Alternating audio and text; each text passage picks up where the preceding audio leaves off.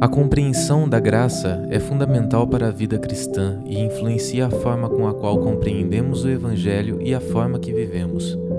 É claro que fomos salvos pela graça, mas também somos transformados diariamente por meio dela e, de alguma forma, o mundo inteiro pode experimentá-la.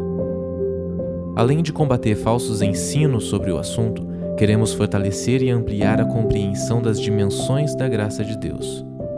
Bem-vindo à série Graça sobre Graça. Estamos muito encorajados com a bondade do Senhor e com essa nova série que nós estamos intitulando Graça sobre Graça.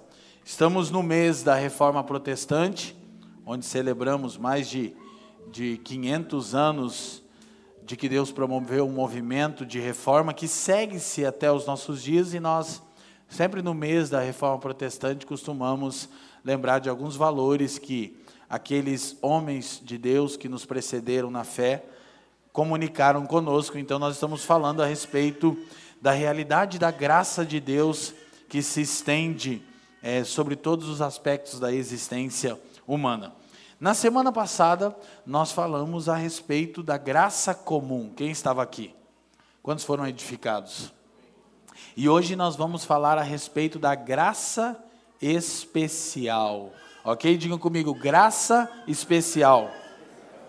Então, o que eu quero poder trabalhar com vocês, vamos iniciar fazendo a leitura do texto bíblico de Evangelho de João, capítulo 1, versículo 12 e 13. Conhecido o texto das Escrituras, nos diz o seguinte: Mas a todos quantos o receberam, deu-lhes o poder de serem feitos, leiam comigo, filhos de Deus, aos que creem no seu nome. Verso 13: Os quais não nasceram do sangue, nem da vontade da carne ou humana, nem da vontade do homem, mas de Deus. Oremos uma vez mais, Pai, te damos graças por Jesus Cristo, o dom precioso para a nossa redenção e salvação e para a redenção de todo o cosmos. E nessa manhã te pedimos que você caia sobre nós com espírito de sabedoria e de revelação, a fim de que os olhos do nosso entendimento sejam iluminados e possamos compreender a esperança da nossa vocação. Pai, que tudo aqui seja para a glória do seu nome, pelos interesses de Cristo e para o bem do mundo. Oramos no precioso nome de Jesus e quem crê diga amém. amém. Queridos, então, o tema graça especial é uma doutrina bíblica que ela é encontrada no Novo Testamento, mais especificamente nos ensinos de Paulo. Contudo, vamos ver textos onde o próprio mestre nos ensina a respeito disso. E depois essa doutrina foi esquematizada por um dos grandes pais da igreja chamado Agostinho de Hipona. Então, algumas pessoas chamam a doutrina da graça especial de doutrina agostiniana da graça irresistível, ou em inglês, que fica muito mais lindo, irresistible grace. Essa coisa fica muito bonita para ser dita em inglês. E é uma doutrina que tem perdurado pelos séculos da tradição cristã e que é alvo de debate. Então, nós cremos na doutrina da graça especial, a qual vai ser exposta aqui hoje, mas ela é alvo de debate por alguns pontos que talvez precisam ser resolvidos. De antemão, eu quero dizer para você que está aqui, você que nos acompanha de todo o Brasil, que no meu livro O Evangelho Completo, Introdução ao Conteúdo, Abrangência e a Temporalidade da Mensagem, eu gastei muitas páginas explicando os aspectos distintos da graça de Deus. E para você que está aqui na família dos que creem, você tem um desconto especial. Passa na lojinha e fala com o Dani. Glória a Deus! Então, gente, o ponto que eu quero levantar aqui é que o conhecido texto, de novo, Bibi, por favor, de João capítulo 1, verso 12, todos aqueles que creem no nome do Filho de Deus são feitos filhos de Deus, mas o versículo 13 levanta um questionamento muito pertinente, porque ah, o próprio João diz: os quais não nasceram do sangue, nem da vontade da carne, nem da vontade do homem, mas de Deus. O que esse texto está dizendo claramente é que o seguinte: alguém para ser redimido, e inserido na família de Deus, ele precisa nascer na família de Deus. Contudo, essa obra não é uma obra humana. Ou seja, ninguém decide entrar na família de Deus.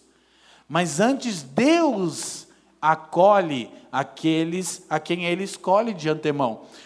De uma certa maneira, todos os seres humanos não tiveram o poder de escolha no que tange a nossa família. Alguém aqui escolheu a família? Não, você não escolheu a família. Mesmo se você teve uma experiência gloriosa de adoção, a família te escolheu primeiro. Aí você pode ter escolhido ela, o que é muito lindo. Mas nós não escolhemos a família. Inclusive, quando a gente é criança, quem nunca disse coisas como: Eu não pedi para nascer nessa casa? Né? quem nunca fez isso, né? Mas, diferente de nós que não podemos escolher a nossa família, Deus é o único ser que escolhe a sua própria família.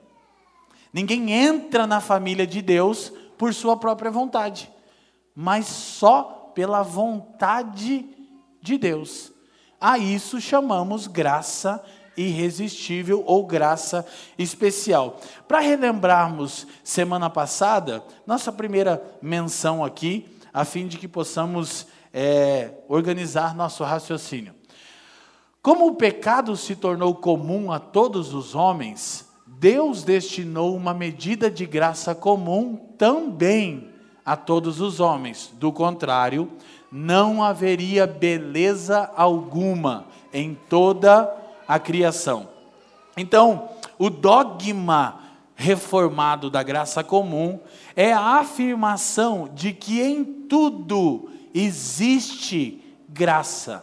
Ou seja, por muito tempo nós pensamos que não há graça naquilo que é produzido pelos homens, mas biblicamente nós vamos perceber que isso não é verdade. Então, na semana passada, o pastor Fabiano Crenque nos instruiu e nos mostrou como percebemos aspectos da graça de Deus em toda a existência humana, desde a ordem criada, naturalmente, mas no que tange a construção da cultura.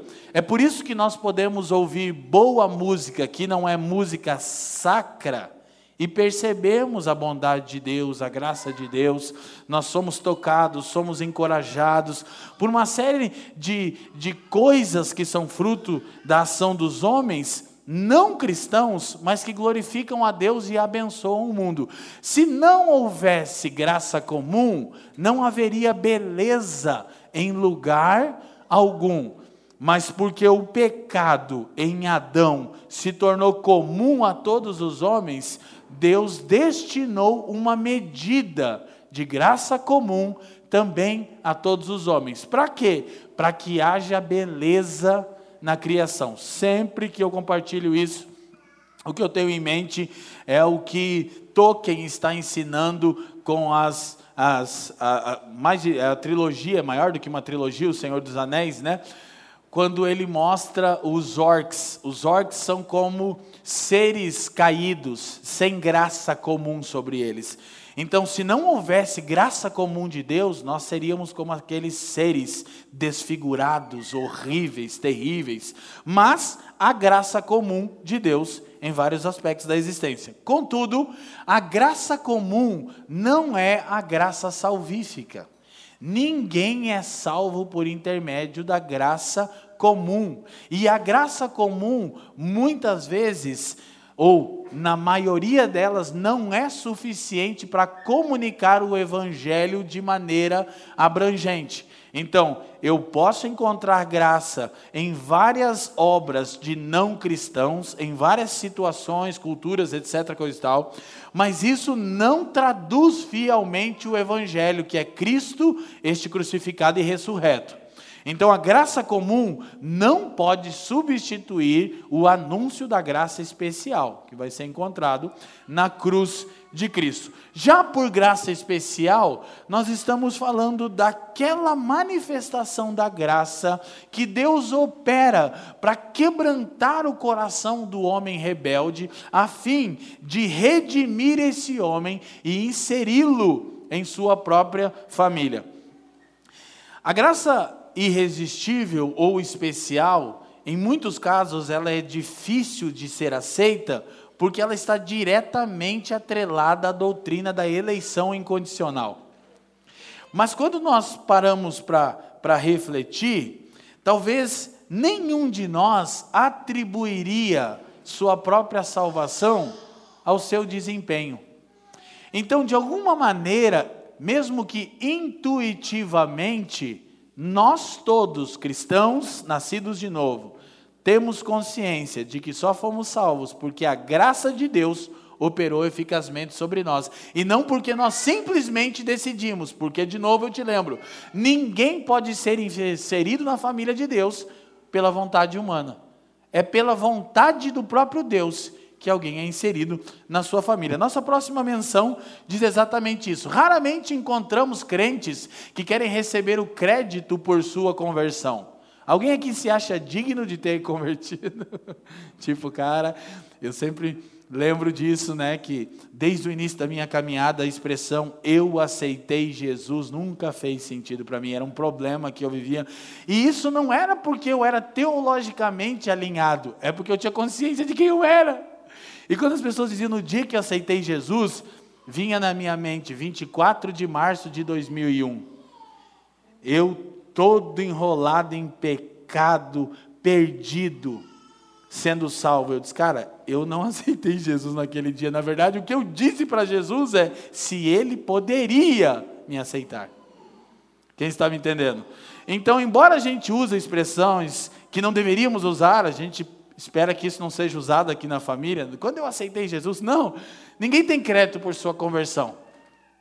Há algo na verdadeira graça no coração do crente que o faz querer dar toda a glória a Deus. Amém? A respeito da sua salvação, existe algo em você que te faz querer dar a glória totalmente a Deus. Amém? Ou você acha que há uma porção de glória que deve ser dada a você por ter sido salvo? De maneira nenhuma. Sabemos intuitivamente que foi em razão da graça especial de Deus que viemos à fé. Isto é o que queremos dizer com graça irresistível. Nós vamos observar algumas importantes verdades bíblicas, mas para isso precisamos perceber que é uma ação exclusiva de Deus. De novo, porque eu não vou abrir aqui terminologias complexas, mas no livro Evangelho Completo você vai ter acesso a isso. Existem duas palavrinhas, já ensinamos sobre isso em outras séries da família, que são usadas na teologia para tentar nos explicar isso. Essas palavras são monergismo e sinergismo. Digam comigo, monergismo, sinergismo. Então, monergismo significa trabalho de um, e sinergismo significa trabalho de ambos. Quando nós estamos falando de graça irresistível, de graça especial, nós estamos dizendo que a salvação é monergística, ou seja, ela é obra exclusiva de Deus. No que diz respeito a nos redimir, no que diz respeito a nascermos de novo. Então não houve ação humana. De novo, o texto de 1 de João, capítulo 1, verso 13 diz: "Os quais não nasceram da vontade humana, Ninguém nasceu de novo porque se esforçou. Todos os que creram no seu nome são feitos filhos de Deus, o texto diz.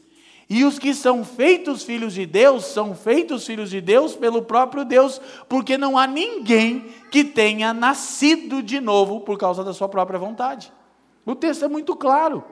Então, seguindo o Novo Testamento, a gente vai perceber outras verdades maravilhosas. Mas por exemplo, vamos abrir 1 Coríntios capítulo 1, versículo 21 a 24. Esse texto vai nos mostrar é, isso de uma maneira ainda mais clara, ok? E a gente vai usar aqui dois termos. Então, nós podemos fazer uso de duas expressões para deixar claro o que eu quero compartilhar. Digam comigo, chamado geral e chamado eficaz. Uma vez mais, chamado geral e chamado eficaz. O chamado geral é a verdade bíblica que Deus chama todos os homens ao arrependimento. Qual é a mensagem central do Evangelho? Arrependei-vos. E essa mensagem é estendida a toda a raça humana. É um chamado geral. Contudo, o chamado eficaz é visto quando alguém responde ao chamado geral com fé salvífica. Nesse momento se dá um novo nascimento. A conversão é posterior ao novo nascimento. O novo nascimento se dá, de novo, por causa da vontade de Deus. Então Deus chama os homens de uma maneira geral para que se arrependam, mas esse chamado não é eficaz para todos. Quem já percebeu isso? Você que tem algum parente, colega, amigo, vizinho que você prega o evangelho por anos para ele e ele nunca responde com fé, quem tem erga sua mão. Você já se fez a seguinte pergunta: Será que eu sou mais humilde, sábio e santo do que ele, e foi por isso que em algum dia eu respondi o chamado? Talvez eu poderia colocar essa pergunta de uma outra maneira. Você conhece alguma pessoa que é moralmente sóbria, no sentido de ser uma boa pessoa no seu relacionamento matrimonial, no trato com seus filhos, no trato com os seus negócios. E você conhece pessoas que são moralmente até melhores do que alguns cristãos. Mas elas não respondem ao chamado de Deus com fé. Quem conhece? Você diz, cara, essa pessoa parece que tem tudo. Inclusive, os cristãos usam uma expressão estranha: só falta Jesus. é só, né? Só, se tivesse Jesus ali, estava bom. Então, isso é porque a graça especial opera nos eleitos. Quem são os eleitos? Aqueles a quem Deus escolheu. E por que Deus os escolheu? Porque Ele quis. Ponto final. Então o texto de Paulo aos Coríntios nos diz: visto como na sabedoria de Deus o mundo não o conheceu por sua própria sabedoria, aprove a Deus salvar os que creem pela loucura da pregação. Você já se deu conta que o evangelho é um absurdo? É assim, eu não acho estranho quando os ímpios olham para a gente com um olhar de perplexo. Esse cara, crente é um bicho esquisito demais. Porque a gente crê num negócio estranho demais, cara. De verdade, cara. Você, já parou para pensar que você crê que um cara veio do céu? Não, cara, é muito doido, mano. E que daí cresceu, viveu, morreu e voltou para o céu e vai voltar, restaurar todas as coisas? Mano, é a Marvel, DC Comics conta as histórias parecidas com isso. Mas por que nós cremos na loucura da pregação? Então o texto continua e Paulo diz: porque tanto judeus, digam comigo, judeus, pedem sinais, como gregos buscam sabedoria. Judeus pedem sinais, gregos buscam sabedoria. Mas nós pregamos a Cristo crucificado, que Ele é, leiam para mim a palavrinha, todos juntos, de novo. Escândalo para os judeus e loucura para os. Então, quando Cristo é pregado a judeus e a gregos, aos ouvidos dos homens religiosos judeus e pagãos gregos, isso é um escândalo e uma loucura, ok? Mas o texto continua e Paulo diz o seguinte: Mas para os que foram, para os que foram chamados, digam comigo, chamado eficaz tanto judeus quanto gregos pregamos a Cristo, poder de Deus e sabedoria de Deus. Opa! Mas por que para o mesmo grupo, judeus e gentios, ora Jesus é escândalo e loucura, e para pessoas do mesmo grupo, a pregação de Cristo anuncia Cristo como o poder e a sabedoria de Deus. O texto respondeu. Mas para os que foram Mas lembre que Paulo está dizendo: nós pregamos a Cristo para judeus e gentios, ou seja, o chamado geral de Deus para todos, sem acepção de pessoas. E qual é o chamado do Evangelho? Arrependei-vos. Tornem-se para Deus, abandonem as suas obras infrutíferas. Nunca é demais relembrar que o arrependimento é essencial na mensagem do Evangelho. Se você ouve uma mensagem que não convoca os homens a se arrependerem, não é o Evangelho que você está ouvindo. Mas por que que só alguns judeus e alguns gregos veem Cristo como poder e sabedoria de Deus? Por causa da graça especial. Então, nós percebemos o seguinte: próxima menção nossa, a respeito da obra da salvação. É, os teólogos chamam isso de ordus salutis, no latim, ordem da salvação. Como a salvação acontece? A salvação não começou com você resolvendo buscar a Deus, mas sim com Ele escolhendo buscar você. Deus é soberano. Você sabe que as pessoas conseguem imaginar que a doutrina da graça especial esfria o coração das pessoas? E eu sempre entendi isso ao contrário, eu digo, cara, Deus escolheu buscar a mim num lamaçal de pecado e de podridão, e ainda escolhe pela graça que me salva, me dar mais graça para me manter em pé, sendo eu ainda pecador. Então, qual vai ser a resposta a cristãos que entendem a doutrina agostiniana da graça irresistível? A doutrina bíblica é uma resposta de fé, de amor, de devoção, de entrega. Agora, o que nós precisamos entender, e que muitos pensam que o termo graça irresistível significa que os homens não podem resistir a Deus. E não é isso que essa doutrina reformada nos ensina. Os homens podem e resistem a Deus. Na verdade, é essa a chave que mostra que só pode haver salvação com graça especial. Por quê? Você lembra aquele poderoso sermão de Estevão em Atos capítulo 7? No verso 51, ele vira para os religiosos do seu tempo e diz: Homens de dura cerviz, vocês sempre resistem ao Espírito Santo.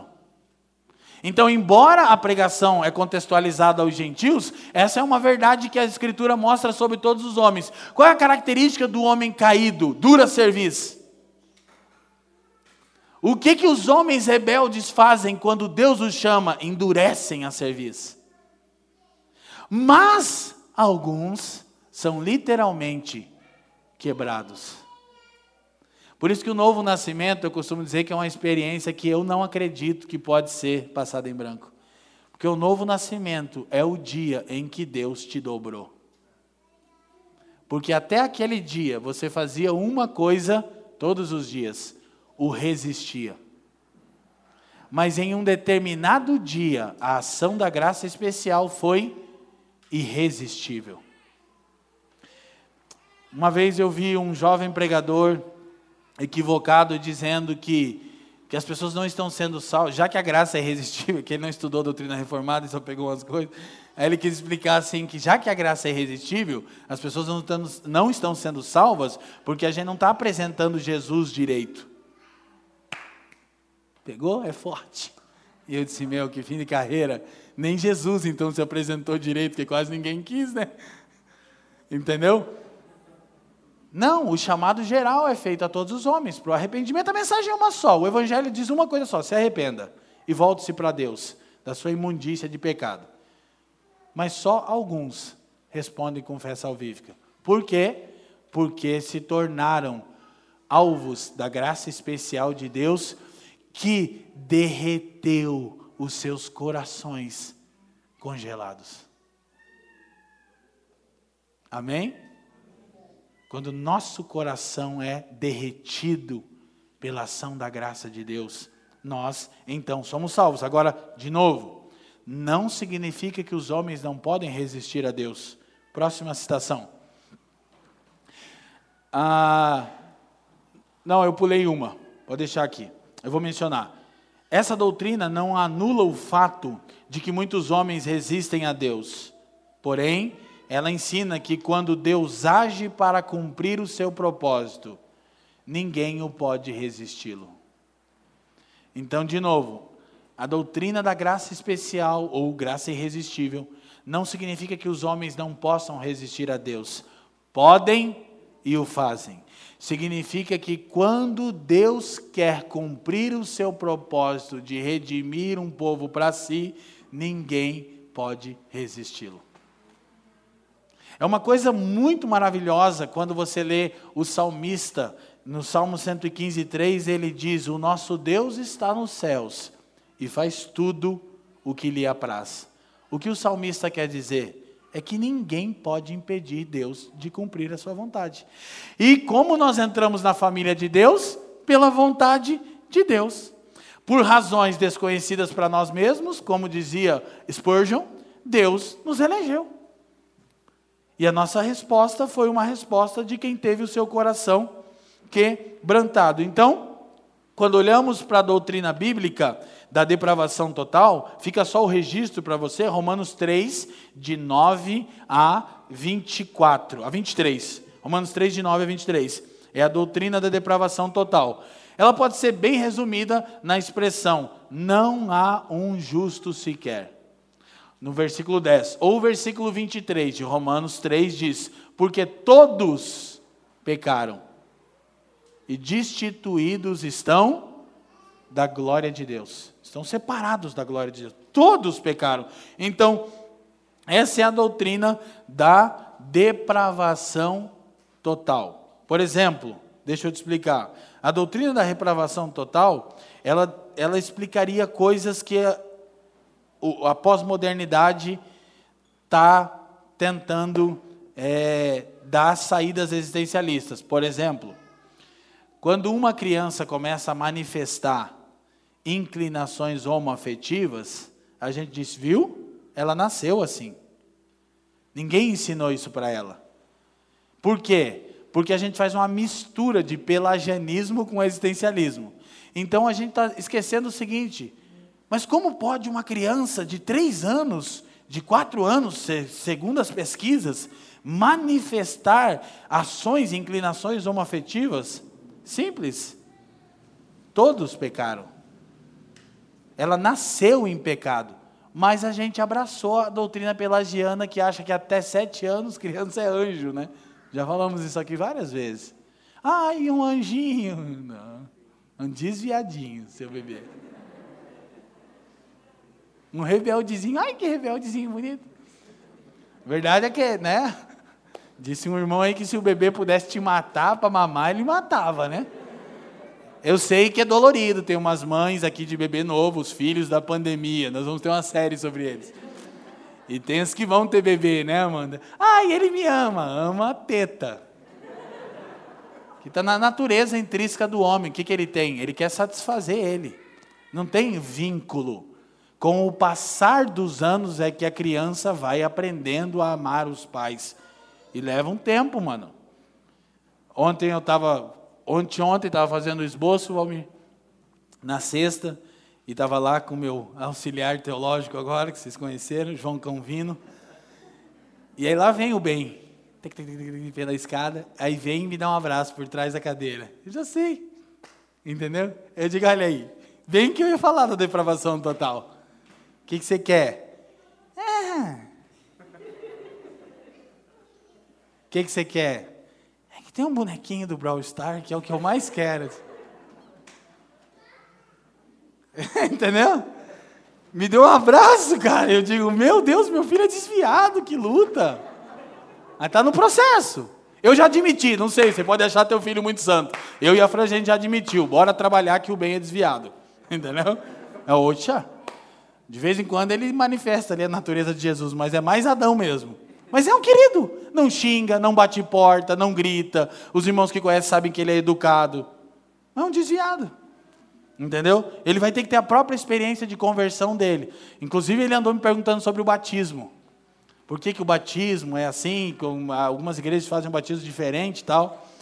Daí, eu expliquei para ele batismo é quando você crê piamente que Jesus é o Senhor, tal. E eu estava todo assim, olha, cara, quer ver que eu vou terminar de falar? E assim, sem sugestão psicológica, joguei limpo. Você precisa crer no seu íntimo bem, que Jesus é o Senhor. Deus não tem netos, amém? Glória a Deus. Digam comigo, Deus não tem netos. Deus só tem filhos. Você precisa crer que Cristo é o Senhor. E quando você crê que Cristo é o Senhor, você vai dizer para o Pai: Pai, eu creio que Jesus é o Senhor. E o Pai vai te batizar. E o que, que eu esperei? Ele vai dizer: Eu creio. Nada, mudou de assunto. Ele disse: É, vai ser mais difícil que eu pensava. Mas eu fiquei feliz, sabe por quê? Porque tenho a impressão que ele entendeu. Que eu disse: você tem que ter uma firme convicção no seu coração que Jesus é o Filho de Deus, que Ele é o governante do universo e que Ele morreu pelos seus pecados. E ele ficou em silêncio. Ele entendeu. Então tudo bem, entendeu? Mas então, fique sabendo que meu filho ainda não é crente. então, quando uma criança manifesta qualquer intenção pecaminosa, não é porque ela é assim. Na verdade é, porque ela é assim, né? Assim como depravada desde o nascimento. Pecadora desde o nascimento. Então, quando nós olhamos para as Escrituras, vamos olhar Romanos capítulo 8. Pode pôr é, a próxima citação, por favor, então? Romanos capítulo 8. Mas primeiro vamos ver essa próxima citação, Bibi. Se a doutrina da depravação total é verdadeira, não pode haver salvação sem a realidade da graça irresistível. Ou seja, se todos os homens pecaram e pecaram, não pode haver salvação sem a doutrina da graça irresistível. Por quê? Porque todos os homens resistem a Deus. Então, existe uma coisa muito maravilhosa. Olha o que o texto bíblico de Romanos, capítulo 8, versículo 7, nos diz. Por isso, o pendor, a inclinação da carne, é inimizade contra Deus. Então, todo homem nasce inimigo de Deus, pois não está sujeito à lei de Deus Leiam para mim bem forte, depois da vírgula. Nem mesmo pode estar. Sabe o que Paulo está ensinando? A carne não se sujeita a Deus. E ela não pode fazer isso, ou seja, quando alguém resiste a Deus, esse alguém só está fazendo aquilo que se esperava que ele fizesse. então nós precisamos compreender essa verdade de que se Deus não agir eficazmente, irresistivelmente para quebrantar o nosso coração petrificado, ninguém seria salvo. Ninguém seria salvo. E na verdade o Espírito de Deus está contendendo com o homem desde o Gênesis, as Escrituras dizem. Então ninguém, por vontade humana, João 1,13, decidiu entrar na família de Deus. É por isso que existem muitas famílias em que os cônjuges olham uns para os outros, e um para o outro, e olham para os filhos, e dizem: Meu Deus, o que eu estou fazendo errado? Ele não converte. É porque o que é inerente à natureza do homem é resistir a Deus. O homem não pode vencer esse esse grilhão, essas correntes que o prendem e que o levam a constantemente fazer a mesma coisa, resistir a Deus. Então, de novo, aqui a gente se conecta com uma outra importante doutrina bíblica, a doutrina bíblica da livre agência. Por quê? Graça irresistível, eleição, elas ficam batendo em temas polêmicos como o livre-arbítrio. Então, nós costumamos dizer, não, mas ele tem livre-arbítrio. Há controvérsias. É um outro tema que eu trato no livro. Por quê? Livre-arbítrio significa capacidade de arbitrar sobre sua própria vontade. Ou seja, você é totalmente livre de qualquer influência externa para escolher o que você deseja. Você acredita nisso? Porque se você disser que sim, eu vou perguntar: e por que, que você desobedece a Deus diariamente? Porque eu, porque nós desobedecemos a Deus diariamente se temos poder para não fazer isso? Agora, algumas pessoas pensam que o, li, o fato de não termos o livre-arbítrio significa que não temos responsabilidade perante Deus. Temos. E essa é a conta que a Bíblia não fecha. Ela diz que Deus é soberano e o homem é responsável. Mas o que, que o homem tem? Livre agência. Digam comigo, livre agência. Livre-arbítrio é a capacidade de agir livremente de qualquer influência. Mas o homem está escravizado pelo pecado. Romanos capítulo 6, de versos 13 e 14. Nós somos escravos do pecado. Nós não estamos livres de coisa nenhuma. Nós somos escravos. Então, nós não temos livre-arbítrio. Nós temos o quê? Livre agência. O que é livre agência? É a capacidade de agir apenas de acordo com a sua natureza. Então, todo homem é responsável porque todos pecaram. Nós temos livre agência. Mas o que nós escolhemos? A partir da nossa natureza, não sobre a nossa natureza. Ou seja, a gente sempre escolhe o pecado, a gente sempre resiste a Deus. Qual é a grande nova do Evangelho? É que agora os nascidos de novo têm mais uma natureza em si mesmo a natureza do Filho de Deus. Mas eles ainda são prole adâmica. É por isso que no capítulo 8, Paulo vai explicar do conflito que há entre o Espírito de Cristo, que em nós habita, a sua natureza, e a nossa natureza adâmica. Então aí é aquela continha da escola bíblica: vence quem for melhor alimentado. Quem nunca ouviu, né? Você só alimenta a natureza de Adão é só Netflix, é só futebol, é só bobagem, é só TikTok, é só internet. Aí só peca, peca, peca, peca, peca. E o mais louco é o seguinte: peca, o, o, o cristão nascido de novo está numa situação complicada, porque ele não tem mais alegria no pecado. Antes do pecado, ele supõe que vai ter alegria. Quando ele peca, vem o quê? Culpas. O ímpio que é legal, ele peca e curte. Não é verdade? Quando você não conhece Jesus, você peca e curte. Pá, que doideira! Depois que você nasce de novo, o único momento que aparentemente você desfruta é quando você está esquematizando o pecado. Porque ninguém peca por acaso, né? Pensou, se analisou, viu o vento, deu aquela conferida se não tem ninguém olhando. Você, tá, você fez certinho. E quando você comete o ato pecaminoso, você percebe que não houve, a sua alma não foi saciada. E aí você se sente culpado, o que não é o mesmo que arrependimento, que você não vai para os pés do Senhor. Você fica culpado, remorso. Aí não quero mais estar na comunhão, Aí o, chega aqui a Jaque fala, vamos adorar ao Senhor, levante suas mãos. Aí você fala, posso, eu pequei. e você fica num ciclo que você não está entendendo. Então, livre agência é quando você age de acordo com a sua natureza. Diga assim: nós não temos livre-arbítrio. Nós temos livre agência. Então, o texto bíblico nos diz: a carne não pode se submeter a Deus. E se você pegar Romanos 8, 7 com João 1, 13, o texto está dizendo: ninguém nasce de novo e entra na família de Deus por causa da sua própria vontade ou do seu próprio querer. Porque a vontade é de Deus em salvar e a carne não pode se submeter a Deus, ela não consegue.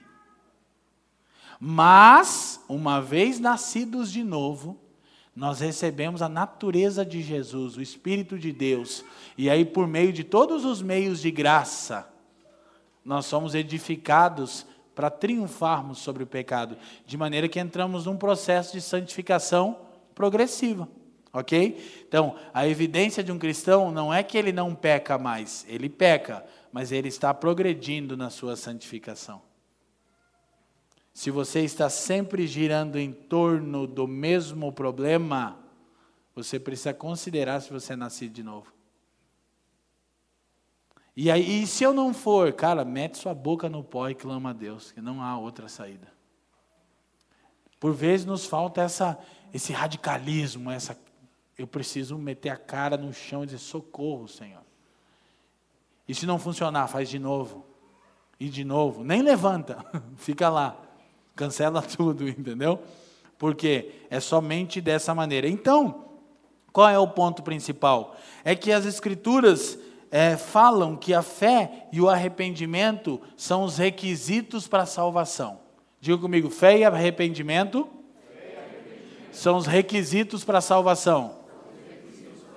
Então, os dois requisitos para a salvação, Efésios 2,8 e qualquer texto como Marcos 1,15 que nos chama ao arrependimento, os dois requisitos, fé e arrependimento, a Bíblia diz que são dons de Deus. A fé, Efésios 2,8, Paulo diz que a nossa salvação não vem de nós, mas ela é dom de Deus. Somos salvos pela graça mediante a fé, que é um dom de Deus. Então ninguém tem fé em si mesmo. Fé nos é dada. E isso é graça especial. Deus nos dá capacidade de crer. Porque senão Cristo seria loucura e um escândalo para nós, como é para uma série de pessoas que são até moralmente legais, mas elas não veem Cristo como filho de Deus. Então, fé é também um dom, e arrependimento também é um dom.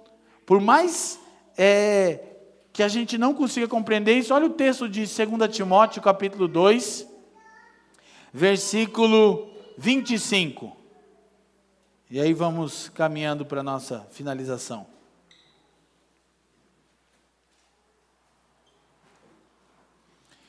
Disciplinando com mansidão os que se opõem, na expectativa de que Deus lhes conceda não só o arrependimento para conhecerem plenamente a verdade, 26, mas também o retorno à sensatez, livrando-se eles dos laços do diabo, tendo sido feitos cativos por ele, para cumprirem a sua.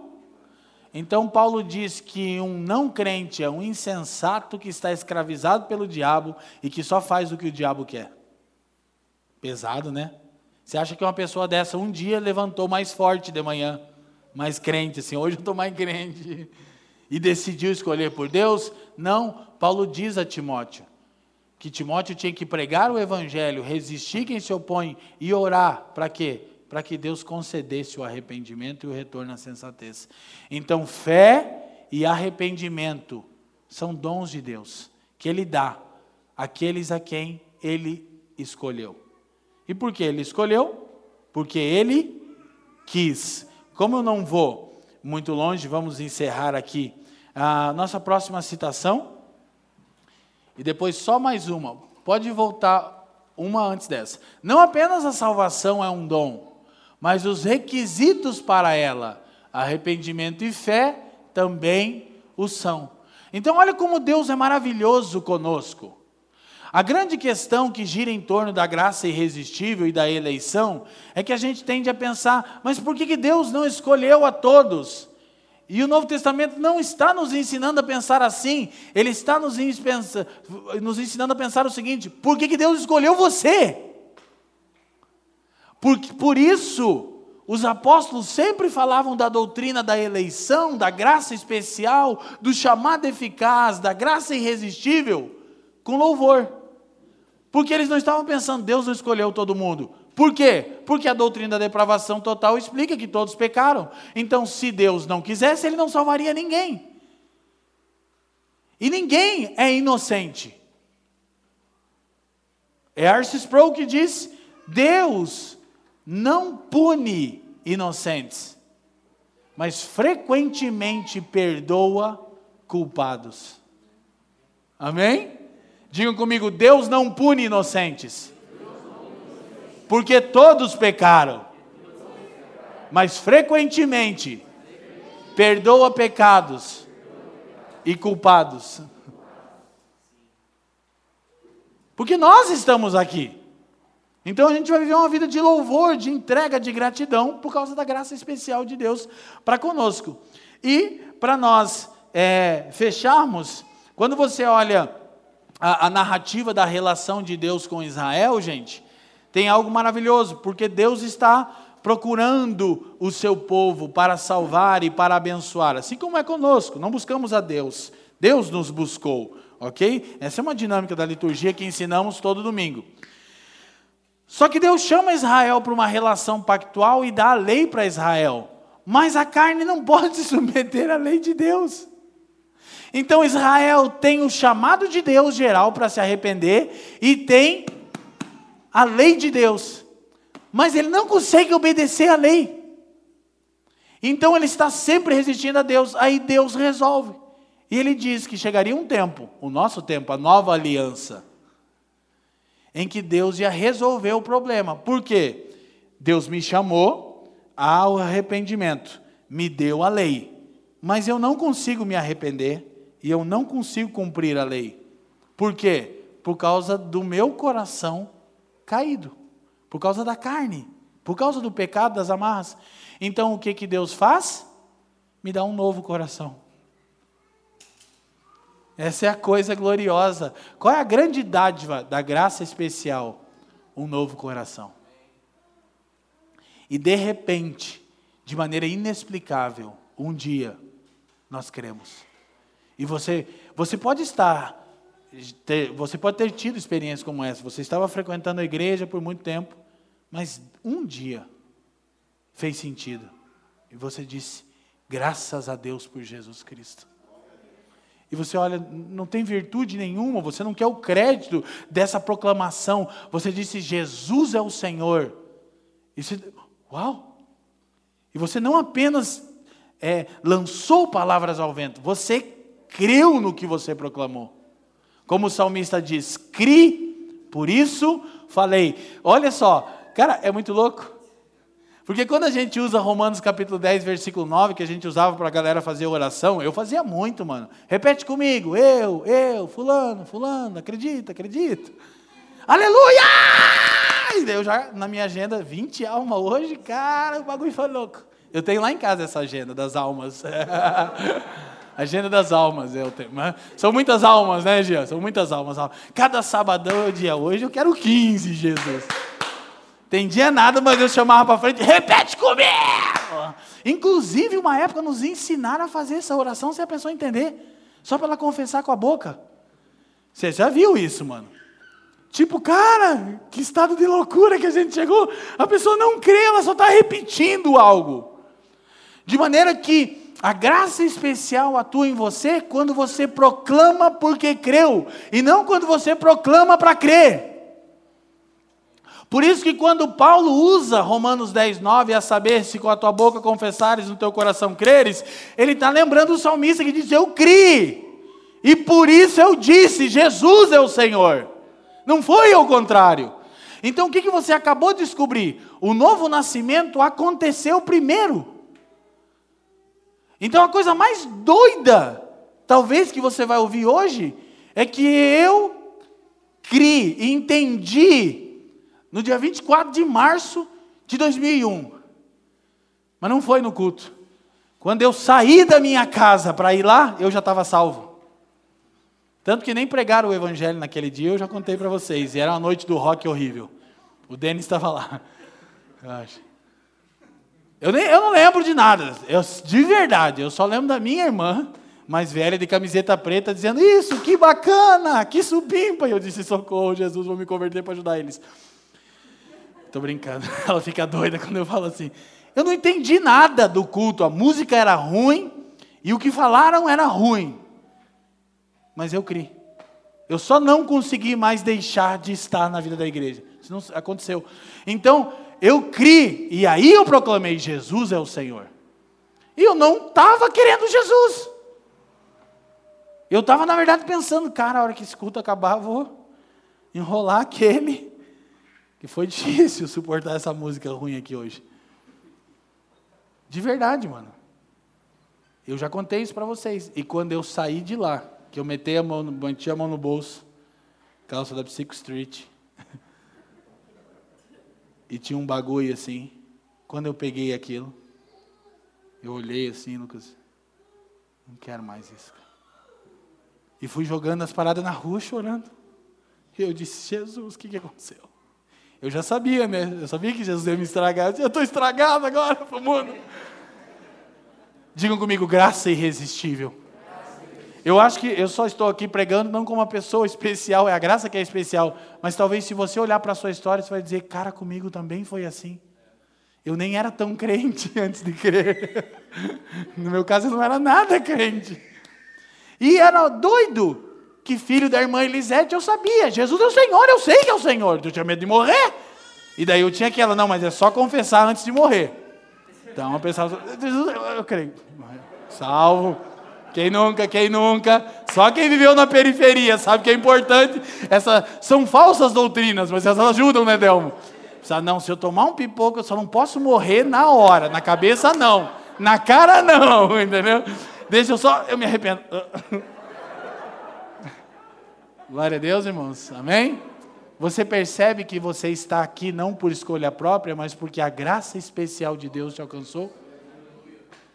E aí, nós não vamos ficar arrotando que somos os eleitos e que Deus. Não, nós vamos contar essa boa notícia. Por quê? Porque Deus salva pela loucura da pregação e nós não sabemos quem são aqueles a quem Deus escolheu.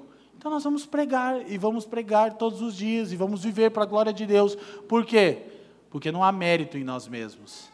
Amém? E eu vou terminar isso dizendo: é, o que, que é o dom do arrependimento? Projeta para nós nossa última citação. O dom do arrependimento é a anulação, a resistência ao arrependimento. Deus te chama a se arrepender, chamado geral, mas por causa do pecado resistimos. Mas para alguns, para aqueles a quem Ele escolheu, ele remove a capacidade de resistir ao arrependimento. Então não é que você não se arrependeu, não escolheu. Você escolheu, mas porque ele libertou o seu coração dos laços do diabo. Porque você não podia escolher. Essa é a coisa doida. Que eu sempre criei em Jesus, mas não era uma fé que me salvava. Eu chorava, mano. Eu, eu, eu ouvia as canções escondido. Duas semanas atrás eu falava com alguém e eu pegava o radinho da minha irmã e eu ouvia as canções escondidas e eu era profundamente tocado, mas eu não conseguia ser livre. Existe um rio, Senhor.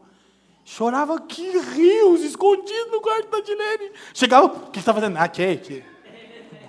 Color. Mas aí eu, não, cara, eu preciso de Jesus. Eu não conseguia. Mas um dia, eu disse sim. E eu sabia que aquele dia eu tinha sido liberto. Amém? Então, é quando Deus remove a resistência ao arrependimento. Essa é a razão pela qual chamamos graça irresistível. Foi assim que todos nós fomos trazidos à fé. Quem concorda com isso, diga amém. Quero dar graça a Jesus por isso. Vamos orar. Pai, muito obrigado pela Sua maravilhosa graça que nos alcança de maneira específica, especial e irresistível. Senhor, eu não creio que nenhum dos meus irmãos, assim como eu, queremos encontrar o nosso crédito na nossa própria salvação. Antes, estamos aqui não pelo nosso desempenho, não pelas indulgências, mas pela boa palavra que nos alcançou e porque você removeu do nosso coração a resistência ao arrependimento. Eu te peço, Senhor, aumenta essa graça abundante sobre nós diariamente, a fim de que andemos na Sua presença, para a Sua glória e para o seu louvor. Alcança o coração, Senhor, de cada um daqueles que estão aqui, que nos acompanham, com graça especial nessa manhã, Jesus. Que haja salvação e redenção nessa manhã. É o que eu te peço no precioso nome de Jesus. Obrigado por nos ouvir. A Família dos que Creem é uma igreja local em Curitiba comprometida com o Evangelho e a vida em comunidade. Para nos conhecer melhor e manter contato, acesse famíliadosquecreem.com.br.